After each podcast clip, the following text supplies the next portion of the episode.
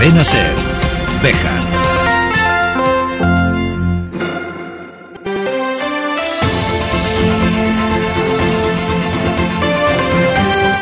Hoy por hoy Bejar. David Sánchez.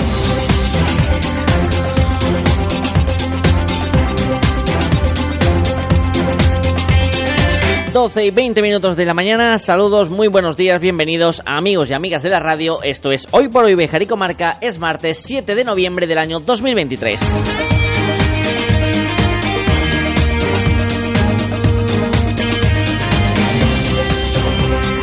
Actualmente vivimos en el mundo en el que la visión de los hechos discrepa en función de la ideología o de la bandera que portan quienes protagonizan esos actos.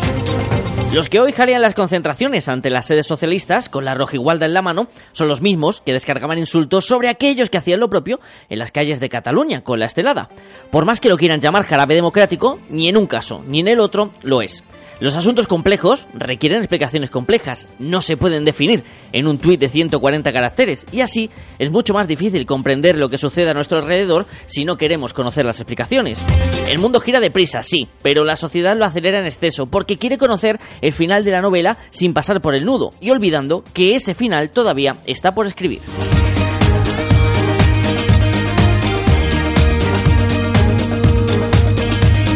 ...12 y 22 minutos de la mañana... Arrancamos viaje con 40 minutos de radio local en la SER.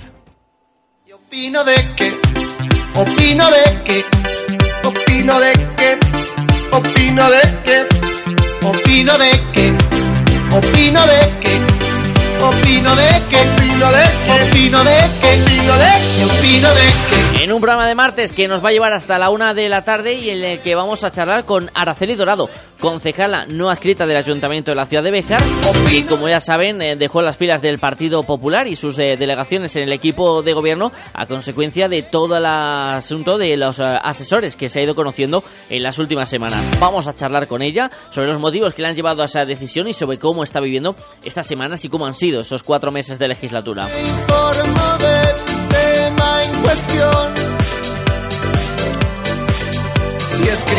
Es martes, han pasado dos semanas y toca recibir en esta misma emisora a nuestro sociólogo de cabecera, Iván Parro, que hoy nos va a hablar de los diferentes tipos de compañeros de trabajo que nos podemos encontrar en nuestro ámbito laboral. Repasaremos también la actualidad del día y todo lo que nos dé tiempo a contar antes de que el reloj alcance las 13 horas, la 1 de la tarde, aquí, en su casa, el 88.3 de la FM en Cervejar. Bienvenido, bienvenida. Y gracias como cada día por estar al otro lado.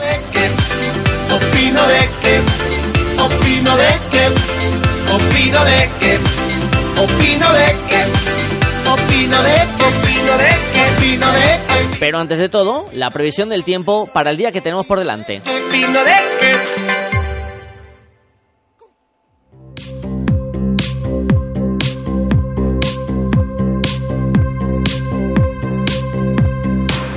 Una jornada en la que la Agencia Estatal de Meteorología pronostica una jornada agradable por delante, con cielos que alternarán nubes y claros en eh, este martes, eso sí, acompañados del frío que se va a dejar notar y que se ha dejado ya sentir desde primera hora de la mañana.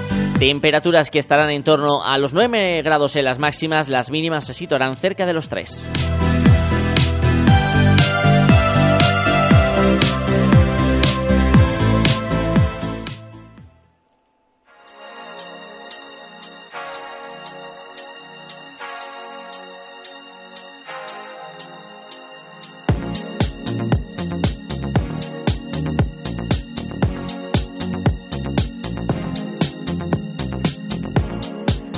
La estación de esquí de la Cobatilla abrirá sus puertas a comienzos de diciembre para arrancar la temporada 2023-2024.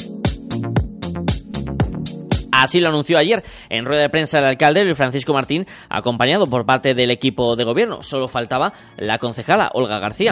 Un acto informativo en el que Martín ha querido mandar un mensaje de tranquilidad a la ciudadanía, a los alojamientos y establecimientos hosteleros y acusó a la oposición de generar miedo en torno al poner en duda el inicio de la temporada invernal y el estado de la estación de esquí Sierra de Béjar La Cobatilla. Recordó el regidor popular la mala gestión, según el que han realizado los socialistas Sitúa Portas Béjar en los últimos eh, dos años de legislatura, dejando dos millones de euros de pérdidas.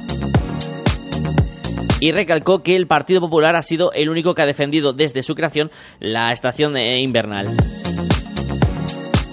En cuanto a la puesta a punto de la nueva temporada, Luis Francisco Martín ha indicado que ya se está realizando el proceso de contratación de personal, que se van a ejecutar las labores de mantenimiento y puesta a punto que van a realizar empresas externas se va a colocar la pilona adquirida por el anterior equipo de gobierno y con respecto al Telesilla, el alcalde Bejerano ha afirmado que se están en conversaciones con la Junta de Castilla y León y Transporte por Cable para realizar la revisión de este aparataje, la llamada V7, en dos anualidades. Escuchamos a Luis Francisco Martín. Se están realizando las labores de mantenimiento y puesta a punto de la estación. En este mes de noviembre se realizarán las pruebas que de forma anual tienen que hacer la estación, realizadas por empresas externas para dar seguridad al transporte por cable y el telesquí y el telesilla. Estamos en línea directa con transporte por cable para intentar abrir el telesilla, aun sabiendo que no se ha pasado la revisión de V7, son siete años y dos de prórroga y nueve. Hemos solicitado, dadas las pocas horas de uso que tiene el telesilla y la voluntad de este equipo de gobierno, de realizarla en dos anualidades, comenzando este año parte para que transporte por cable vea buena intención y compromiso de realizarla y el resto iniciarlas nada más terminar la temporada para que en el mes de noviembre del 2024 esté finalizada la V7. En ese sentido, Martín ha indicado que están trabajando para abrir al 100% eh, todo el terreno disponible de la estación de esquí Sierra Bejar La Cobatilla. En relación al calendario y las tarifas, la concejala delegada de este área, Purificación Pozo, indicó que el calendario de apertura irá desde inicios de diciembre hasta el mes de abril, que esa apertura a inicios de diciembre se hará, aunque sea solo con los servicios de cafetería y tienda, y que con respecto a los precios de los forfaits se dividirán en días de temporada alta, baja o de promoción, en función de si son días laborables. También habrá novedades con respecto a la venta online. Escuchamos a Purificación Pozo. Luego, la propuesta de venta online. Hemos considerado eh, esa propuesta de los días de temporada alta, pues eh, se abrirá con 24 o 48 horas, entre 24 y 48 horas de antelación, sabiendo con bastante certeza que las condiciones meteorológicas sean buenas, ¿eh? serán buenas. Si solo tenemos abierto debutantes, en los días que se prevea mucha ocupación, se abrirán ciertas plazas online 24 horas antes. Y si se cubren las plazas, se comunicará que está todo vendido. Es importante. Si se prevé mal tiempo y hay mucha incertidumbre sobre la apertura de los remontes, no se abre en ese momento la venta online y solo se venderá presencialmente el mismo día. Venta de parque de nieve, igualmente. Se abrirá la venta online entre 72 y 48 horas antes en caso de buen tiempo. En caso de mal tiempo, solo físicamente. En las últimas temporadas, este es el concepto que más problemas ha traído. Hay que aclarar que si bien el calendario ya está aprobado por parte de la Junta de Gobierno local, eh, las tarifas deberán pasar por pleno municipal y ser aprobadas en el mismo. También Luis Francisco Martín hizo hincapié en que se está trabajando para presentar antes de finales de diciembre los proyectos de inversión de los 4,5 millones de euros procedentes del plan de fomento y con respecto al centro de concentración deportiva en altura que dejó el anterior equipo de gobierno, el alcalde actual ha señalado que están pendientes del informe medioambiental de la Junta de Castilla y León para seguir con el proyecto o no. En esa misma rueda de prensa le preguntaban a Luis Francisco Martín eh, cómo se siente al tener que gobernar en minoría tras los hechos ocurridos en las últimas semanas. Respuesta del alcalde. Eh, pues más que me preocupa, me apena. Me da mucha tristeza que, bueno, pues que personas que entran con ilusión pues eh, se vayan pues un poco desmotivadas, ilusionadas. La política es algo serio, la política es, es algo con mucha responsabilidad. Estamos jugando con muchos millones de euros, muchos, bueno, 12, 15 millones de euros de todos los mejaranos. Estamos jugando con la ilusión de personas que han ido a votar a unas ideas políticas. Estamos jugando con la necesidad y la obligación de hacerlo bien por esta ciudadanía. Y esto es algo muy serio.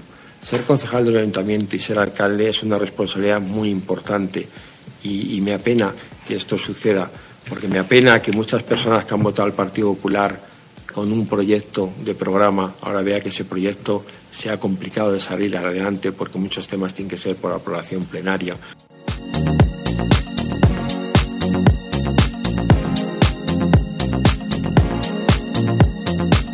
En unos instantes hablamos con Araceli Dorado, que ya se encuentra en los estudios de Cadena Cervejar, concejala no escrita del Ayuntamiento de la Ciudad Textil a la que en cierta manera hacía referencia el alcalde en ese audio que acabamos de escuchar. Pero antes completamos eh, la información de este martes con otras noticias, por ejemplo, que se ha realizado un nuevo intento, sin éxito, de tratar de localizar a José Antonio Martínez, el montañero catalán desaparecido el pasado 29 de diciembre de 2022 en la Sierra de Béjar y Candelario. Durante este fin de semana, integrantes del GRAIN de la Guardia Civil han intentado ejecutar el ascenso hasta la zona de búsqueda, pero se vieron obligados a desistir por las dificultades eh, de las condiciones atmosféricas existentes y han pospuesto hasta una llegada de una ventana de buen tiempo el intentar una nueva oportunidad para tratar de localizar a José Antonio. Y finalizamos con una buena noticia, el Colegio Mario Siladora de Béjar, que ha sido galardonado con el Premio Nacional de Aprendizaje y Servicio 2023 por su proyecto Libros Viajeros. Enhorabuena a toda la comunidad educativa del Centro Bejarano. 12 y 31 minutos de esta mañana. En apenas un minuto charlamos con Araceli Dorado en la sintonía de Cervejar.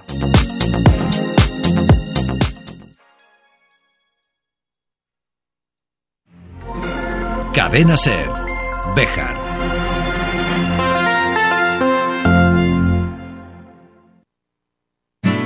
En Guijo Decoración Integral, además de diseñar y amueblar cualquier estancia de tu hogar, realizamos armarios y vestidores a medida, pisos de tarima, escaleras de madera o puertas de paso. Pídenos presupuesto sin compromiso. Disponemos de financiación a tu medida. Guijo Decoración Integral. Somos tu idea de casa. En Béjar, en calle Recreo 83. Teléfono 923 40 2609. WhatsApp 630 961 591. En Residencial Beleña se sentirán como en casa. Contamos con la modalidad multiservicio, destinado a personas que deseen conservar su domicilio habitual, pero disfrutando con horarios personalizados de todos los servicios del centro. Residencial Beleña, una solución para cada necesidad. 923 38 10 23 y en residencialbeleña.es. Novena Feria Internacional de Apicultura y Turismo en Camino Morisco Las Urdes. Más de 3.000 metros de exposición con empresas nacionales e internacionales del sector. Ponencias, actividades infantiles, conciertos, catas y concurso de mieles. Te esperamos del 10 al 12 de noviembre en Camino Morisco. Organiza Ayuntamiento de Camino Morisco. Financia Adicurdes, Junta de Extremadura, Diputación Provincial de Cáceres y Caja Almendralejo.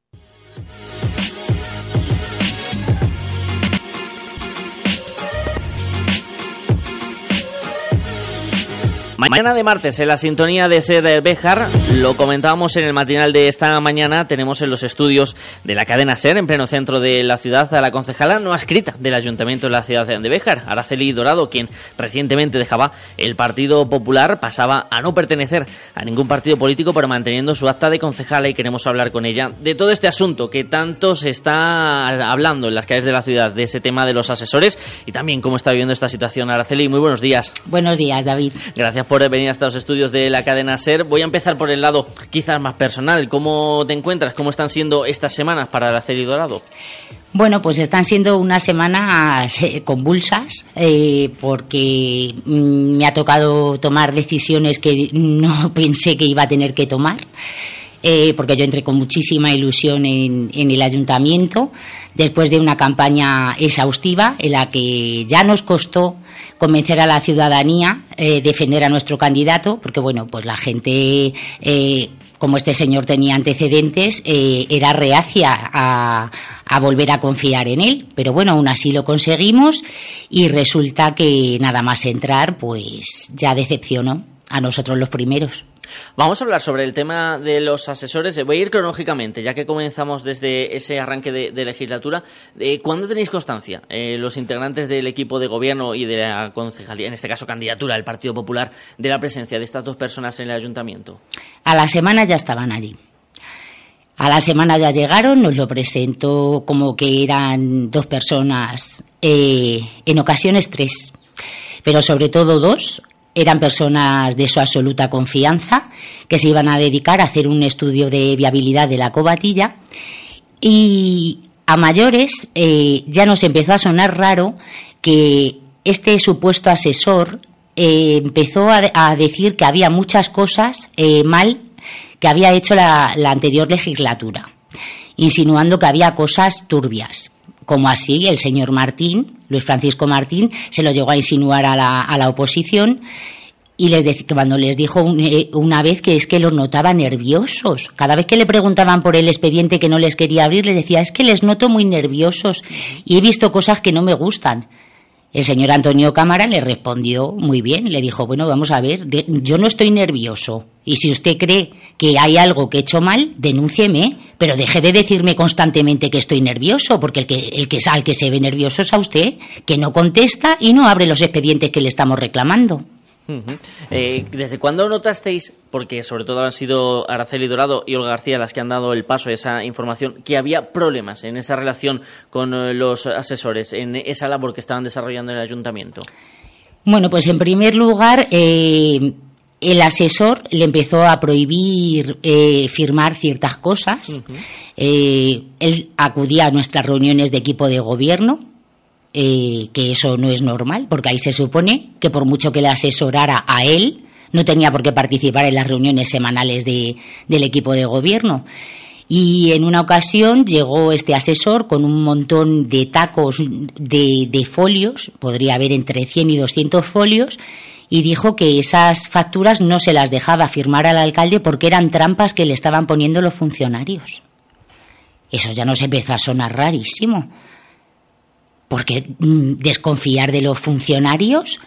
Mm, de hecho, eh, el trato de este señor era más del asesor, era más de alcalde que de asesor. En una ocasión entró uno de los funcionarios al despacho y, bueno, pues nos llamó a la puerta.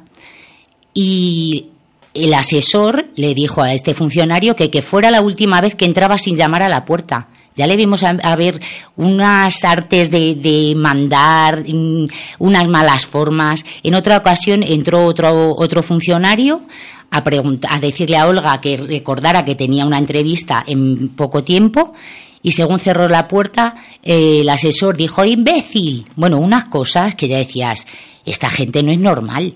Esta manera de dirigirse también nos llegó a decir que no nos asustáramos si alguna vez llegaban eh, policías de la científica de estos, textualmente dijo, de estos que vienen con una capucha negra que solo se le ven los ojos a investigar documentación. Yo decía, bueno, esto ya es de película de Tarantino. Y, así fue un suma y sigue. Eh, luego ya después se produjo la amenaza hacia mi compañera el día además que estuvo la Guardia Real. Y mm, a partir de ahí hay una conversación de...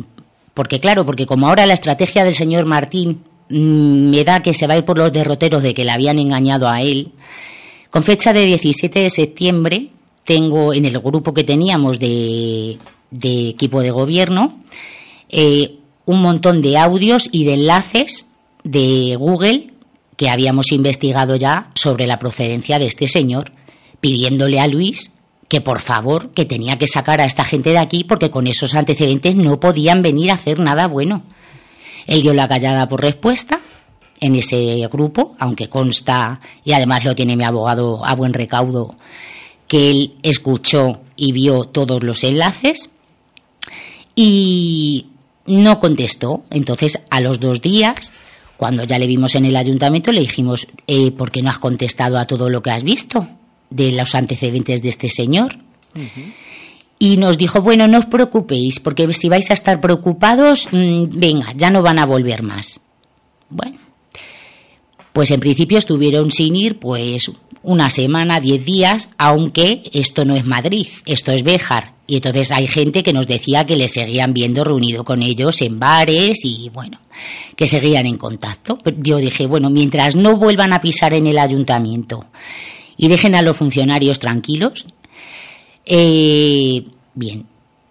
eh, resulta que con fecha 4 de octubre me llama Olga y me dice, me llama muy alterada y me dice, eh, ahora están en el despacho de alcaldía los dos con el alcalde entrevistándose con trabajadores. Y le he dicho, no te preocupes que ahora mismo me he visto y voy para allá. Hemos entrado en el despacho y le hemos pedido a la persona a la que estaban entrevistando, no sabemos exactamente de qué, que, que se fuera, que teníamos que hablar con el alcalde. Entonces le hemos dicho, ¿no dijiste que estos señores no iban a volver a aparecer por aquí? Y me dice, ya, pero el alcalde soy yo. Digo, ya, tú puedes ser el alcalde, pero si no eres un buen alcalde, hay que decírtelo. Digo, que no queremos a estos señores aquí. A esto el asesor me dijo, oiga, digo, no, oiga, no. Con usted no estoy hablando. Y le dije, Luis, al final, como siga esta gente aquí, nos vamos a ir. Y, la contestación de Luis Francisco fue, no os vais a ir, os echo yo. Y yo le dije, no, hijo, mi acta de concejala es mía. Digo, y no me voy a ir, me voy a pasar a la oposición y cuando salga todo esto a la luz, el que te vas a ir eres tú. Y nos dijo, os vais a enterar. A todo esto, eh, la asesora mm, nos llegó incluso a, apuntar con el dedo porque Olga se dirigió a ella y le dijo, pero tú quién eres para, para entrevistar a mis trabajadores, que la de personal soy yo. Dice, ¿tú eres concejala? ¿A ti te ha elegido alguien? ¿qué haces aquí? La asesora se, alteró, de hecho nos llegó a apuntar con el dedo, mm, con el pulgar hacia arriba y el índice en horizontal. Eh, y se fue dando un portazo. Y ya a partir de ahí fue cuando ya decidimos que teníamos que tomar cartas en el asunto, porque encima eh, estos dos asesores con ese historial tan limpio que tienen, mm, que ha salido a la luz, ha sido un gran trabajo de Salamanca 24 horas conseguir la entrevista con este carabinieri, con lo cual está más que demostrado mm, que no venían a nada bueno. De hecho, eh, aparte de todo, se ve en, en, el, en uno de los reportajes de Salamanca 24 horas una foto en la que salen el asesor y el alcalde de las instalaciones. Con lo cual yo ya sabiendo todo lo que sabía y que esa delegación del matadero era mía, quise que constara en acta en una de las comisiones que aunque la delegación era mía, yo no había participado en ninguna reunión ni en nada que tuviera que ver con el matadero, porque sabía que por ahí es por donde tenían pensado entrar a lo que fuera. ¿Has sentido miedo, Arceli? ¿O lo sigues sintiendo? Eh, miedo porque, claro, ponemos en esa situación, en ese momento en el despacho, en esas amenazas, en esos eh, tonos eh, elevados de, voz, ¿has llegado a sentir miedo tanto por ti, tu familia, llegados? Mira, en el momento en el que irrumpimos en el despacho, mm, el nivel de adrenalina era tan alto que no, no sentí miedo. En ese momento no, no sentimos miedo ninguna de las dos. Pero luego estuve dos horas llorando en mi casa y con una tiritona espantosa. Cuando me bajó la adrenalina, sí que me entró el miedo. Digo, si es que nos ha podido pasar cualquier cosa allí dentro. ¿Ha sido difícil tomar la decisión de pasar a ser concejala no adscrita y mantenerse dentro de lo que es la corporación municipal? Porque quizás muchas personas puedan pensar que lo fácil era romper con todo y abandonar la, política. Para mí hubiera sido más, fácil. Eh, porque, claro, a ver, mm, estar en una oposición cuando has entrado con unas ilusiones de gobernar, concretamente mi concejalía, que junto con mis técnicos, que desde aquí las mando un abrazo enorme, a Lourdes y a, Lucía, teníamos proyectos muy bonitos. Y, claro, cuando ves que esos proyectos no los puedes seguir llevando adelante porque no puedo seguir trabajando debajo del ala de este señor después de todo lo que, lo que ha salido. Eh, lo que no iba a hacer era irme a mi casa. Él lo que quería era que me fuera a mi casa para que entrara el siguiente de la lista, el conservar la mayoría y seguir haciendo y deshaciendo cositas de este tipo. Entonces mi decisión fue irme a la oposición para controlar desde ahí que no haga nada que no sea beneficiar a Bejar. Y quiero que le quede clara a la gente porque este señor es muy, es muy inteligente. Bueno, para algunas cosas, para otras es bastante torpe. Pero, por, por ejemplo, en la rueda de prensa que dio ayer, que es que mm, tiene narices que diga que el que se siente acosado es él. Para lo único que menciona a los asesores, que ha sido un bombazo, da una entrevista sobre la cobatilla. Y sobre los asesores, que no es pecata minuta en absoluto, solo lo utiliza para decir que, se, que está muy acongojado y que se ha sentido acosado. ¿Encima? ¿Encima el acosado has sido tú cuando eres el que los has traído?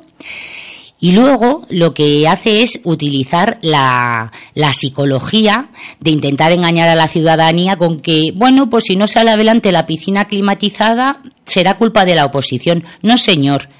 El día que si realmente mmm, pone en pleno si se realiza la piscina climatizada, la primera mano que se va a alzar a favor es la mía. No engaña a la gente.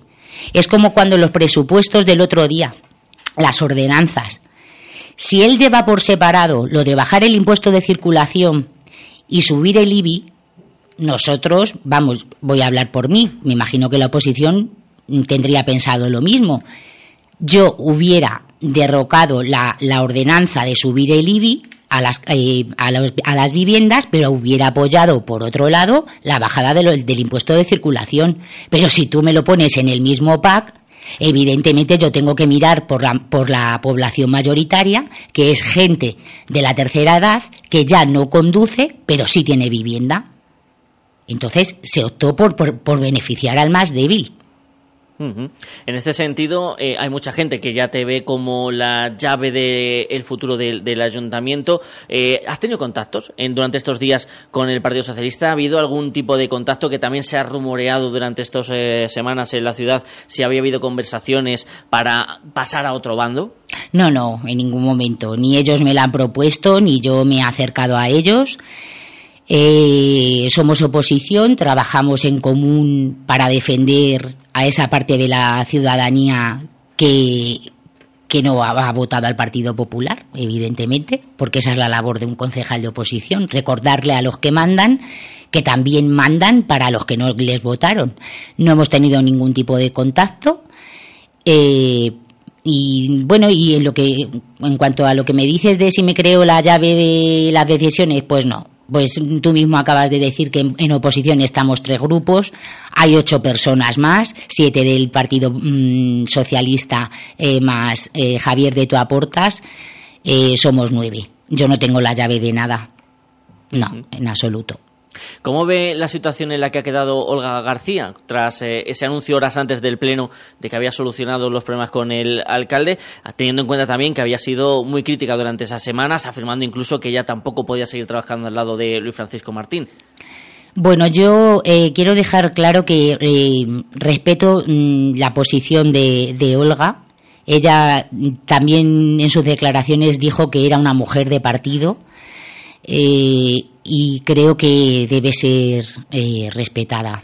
Mm, ella, igual que no, que cuando me dijo su decisión de seguir, eh, yo no sé, le quité la intención ella también respetó la mía de que yo no seguía. La última pregunta que te voy a hacer en esta mañana, eh, ¿qué te van comentando los vecinos y vecinas eh, de la ciudad de Béjar? ¿Qué te van diciendo aquellas personas con las que vas hablando de la ciudad textil? Pues la verdad es que mm, todos son apoyos. También me imagino que mis detractores no van a venir a, a decírmelo en persona. Pero sí, eh, recibo muchos mensajes de apoyo y sobre todo hay mucha esto es Bejar mucha gente me conoce y la y sobre todo la gente que me conoce pues me dicen que ya sabían ellos que yo en el momento que viera algo turbio no lo iba a consentir Araceli Dorado, concejala no escrita del Ayuntamiento de la ciudad de Béjar, gracias por venir hasta los estudios de la cadena SER y seguiremos charlando en lo que resta de legislatura de todo lo que ocurra en la actualidad bejarana. Muchísimas gracias, David.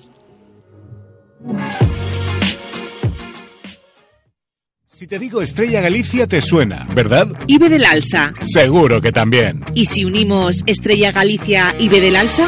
del Alsa, nuevo distribuidor en exclusiva de Estrella Galicia para Béjar y Comarca. Infórmate para tu local de hostelería en administración arroba bedelalsa.com y en el 606 138 694. Bebe con moderación, es tu responsabilidad. Mayores de 18 años. ¿Buscas un taller de confianza para tu vehículo? En Automantenimiento Rodríguez ofrecemos revisión, cambio de neumáticos, electricidad, mecánica en general, además de venta de vehículos nuevos, seminuevos y de ocasión, adaptados a tus necesidades. Abrimos también los sábados por la mañana. En Bejar, Automantenimiento Rodríguez. Pon en nuestras manos tu tranquilidad al conducir.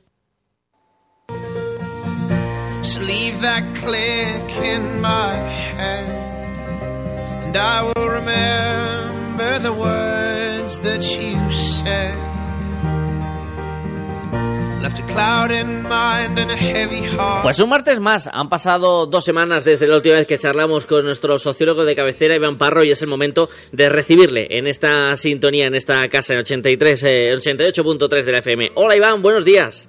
Muy buenos días, David, ¿qué tal? Muy bien, encantado de saludarte de nuevo. Comenzamos un nuevo mes, comenzamos la recta final del año, amigo. Efectivamente, comenzamos esta recta final del año. Veremos a ver qué nos depara, porque siempre va a haber sorpresas. y bueno, pues a la expectativa, como se suele decir. Siempre hay sorpresas en todos los ámbitos de la vida, incluso en el laboral. De vez en cuando llegan sorpresas. Esperemos que si tienen que llegar sean agradables. Y vamos a hablar de un tema que, eh, cuando me lo ha puesto encima de la mesa Iván Parro, yo me he lanzado de cabeza. Vamos a hablar de los compañeros de trabajo. Yo tengo para hablar aquí del compañero de trabajo de Cervejar, Iván, pero largo y tendido. Por supuesto, todos siempre tenemos algo que decir respecto a nuestros compañeros, pero es que, como bien estás diciendo, hoy vamos a hablar de las poquitas cosas que todavía no podemos elegir en nuestra vida, porque en un supermercado podemos ir a una fila, podemos ir a otra, según veamos si hay más gente o menos gente, podemos elegir llevar un tipo de ropa u otro, podemos elegir qué tipo de corte de pelo podemos, podemos llevar, empezar a leer un libro u otro, pero es que en el caso de los compañeros de trabajo, eso amigo, pues sí que no lo podemos elegir de manera predeterminada, lógicamente. Ah, Ahí es como la familia, llegamos- Iván, ¿eh? Ahí es como la familia, la que nos toca. Más o menos, sería más o menos. Porque cuando llegamos al trabajo ya están ahí, o sea que no podemos elegirlos. Y antes de, por supuesto, antes de empezar, permíteme, siendo cordial y afectuoso, que envíe un, eh, un saludo a todos mis compañeros de trabajo anteriores, también los actuales, por supuesto, aunque, porque he de decir que sí que de alguna manera pues he tenido suerte de tener buenos compañeros que no sé si por tu parte pues también han sido lo mismo o tienes algo que decir a este respecto. Al contrario, tengo que agradecer a todos mis compañeros de trabajo, pasados, presentes y futuros, por su labor, por su buen hacer siempre, por su predisposición a aguantarme, a excepción del técnico de sonido de Cadena Cervejar, pero como venía incluido en el paquete cuando uno llegó aquí, pues me ha pasado eso, Iván. Este, este además es que no puedo hacer nada, tiene que estar sí o sí.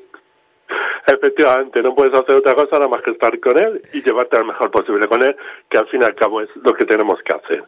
Y bueno, pues hablando de los compañeros de trabajo, que duda cabe que son muy importantes y de lo que vamos a hablar en esta sección es sobre qué perfiles o qué tipos de compañeros podemos encontrar en algunos de nuestros trabajos. Ya luego es decisión o va a ser decisión de cada uno si quiere identificar o no cada uno de esos modelos que vamos a mencionar en sus propios ambientes y espacios laborales.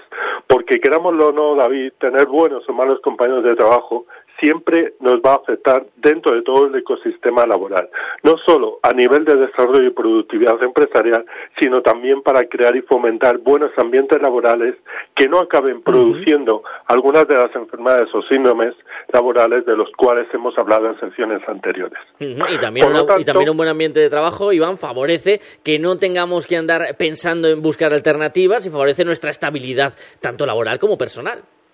Por supuesto, en ese sentido decía que nos va a afectar en todo el ecosistema eh, laboral, tanto a nivel, digamos, de productividad, como en este caso, como bien está señalando, a asentarnos, digamos, en nuestro puesto de trabajo, a, a no tener esa movilidad que muchas veces, pues, eh, realmente es uno de los indicativos de que en el trabajo estamos mal o que nos sentimos mal, etcétera, etcétera. Así que, por lo tanto, podemos decir que siempre van a existir compañeros mejores, y otros menos mejores, vamos a decirlo así, porque cada uno, porque cada uno es diferente, cada uno tiene su propia idiosincrasia, su propia forma de, de- de ver la vida, el mundo y el trabajo, y a veces, querámoslo o no, vamos a tocar con ellos. Pero lo importante y necesario es llevarnos bien con ellos y relacionarlos lo mejor posible con ellos para que eh, para que la empresa funcione por así decirlo y que para de alguna manera eh, nos, nos afecte de manera positiva tanto a nosotros como a la empresa en general.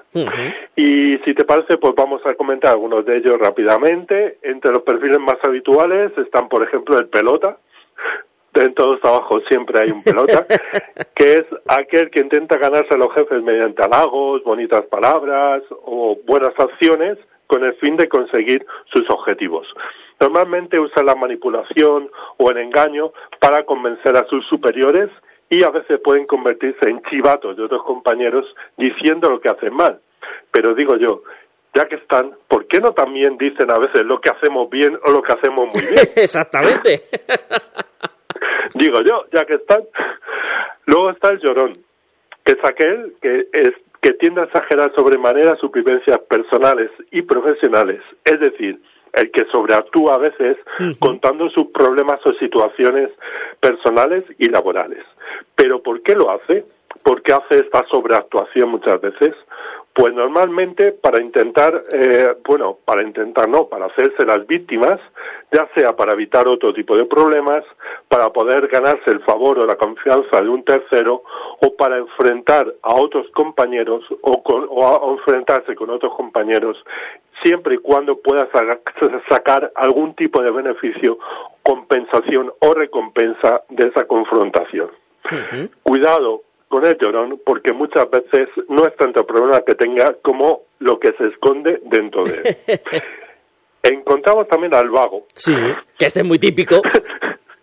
Tipiquísimo. Que son aquellos trabajadores que aplican sin miedo y sin temor no sé, no sé cómo lo hace muchas veces, la ley del mínimo esfuerzo, haciendo lo, lo menos posible, incluso desmotivando o desalentando al resto de compañeros. Suelen ser trabajadores descontentos o desencantados con las tareas que deben realizar en sus puestos de trabajo y dedican buena parte de ese tiempo efectivo de trabajo para eh, ver sus redes sociales, hacer compras por internet, jugar a frutitas, hacer sudokus, o hablar... Al Candy Crush, como hacía alguna política.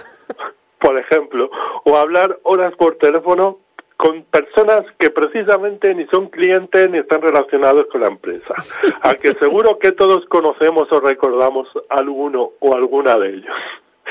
Relacionado con este del vago está el procrastinador, el cual aviso que no tiene nada que ver con el payaso de los Simpsons, no, sino que es vago, pero solo hasta que llega casi la hora de terminar la jornada laboral. Que ahí le entran las prisas. sí, el momento en el que parece que tienes ahí irrefrenable impulso de hacerlo todo ahí de prisa corriendo. Serían personas que hacen su trabajo y si me permites un símil futbolístico serían como los los los que hacen o ¿cómo se llaman? Tiempo de descuento. Sí. ¿No? Ese trabajador del tiempo de descuento. Eh, siempre a última hora. Les falta cierta organización y planificación, porque suelen posponer y aplazar las tareas importantes, porque como saben que siempre se van a hacer, priorizan otras tareas en lugar de las propias que tienen que hacer. Pero bueno, eh, siempre van deprisa corriendo, etcétera. Está el sabelo todo también, que por supuesto no puede faltar en esta clasificación, que es alguien que cree que lo sabe absolutamente todo y que si no se lo inventa. Suelen asociarse con personas engreídas, soberbias y arrogantes. No suelen aceptar ni encajar bien las críticas, pues se piensan que todo lo que hacen o que dicen es correcto y no admiten ni discusión ni réplica ninguna, esté bien o no esté bien, les da igual que no suelen tener muy en cuenta ni considerar las aportaciones de los demás en los trabajos del grupo o en cuestiones grupales y sus opiniones suelen ser normalmente más imposiciones que otra cosa. Suelen crear ambientes, malos ambientes de trabajo, malos rollos, porque deben llevar siempre la razón por encima de todo y de todos. Es uno de los perfiles tóxicos, lógicamente, que suele perjudicar y enradecer a los grupos y equipos de trabajo, porque en lugar de sumar, eh, de sumar en ellos o de, o de enriquecerlos, lo que hacen es cuestionarlo o destruirlo cuando su idea o su visión, por ejemplo, no es aceptada. Aquí quizás se cumple eso que decía eso que decían nuestros antepasados del maestro Sí. Liendres, del cual que se decía que de todo habla y de nada entiende. Efectivamente. Pero bueno.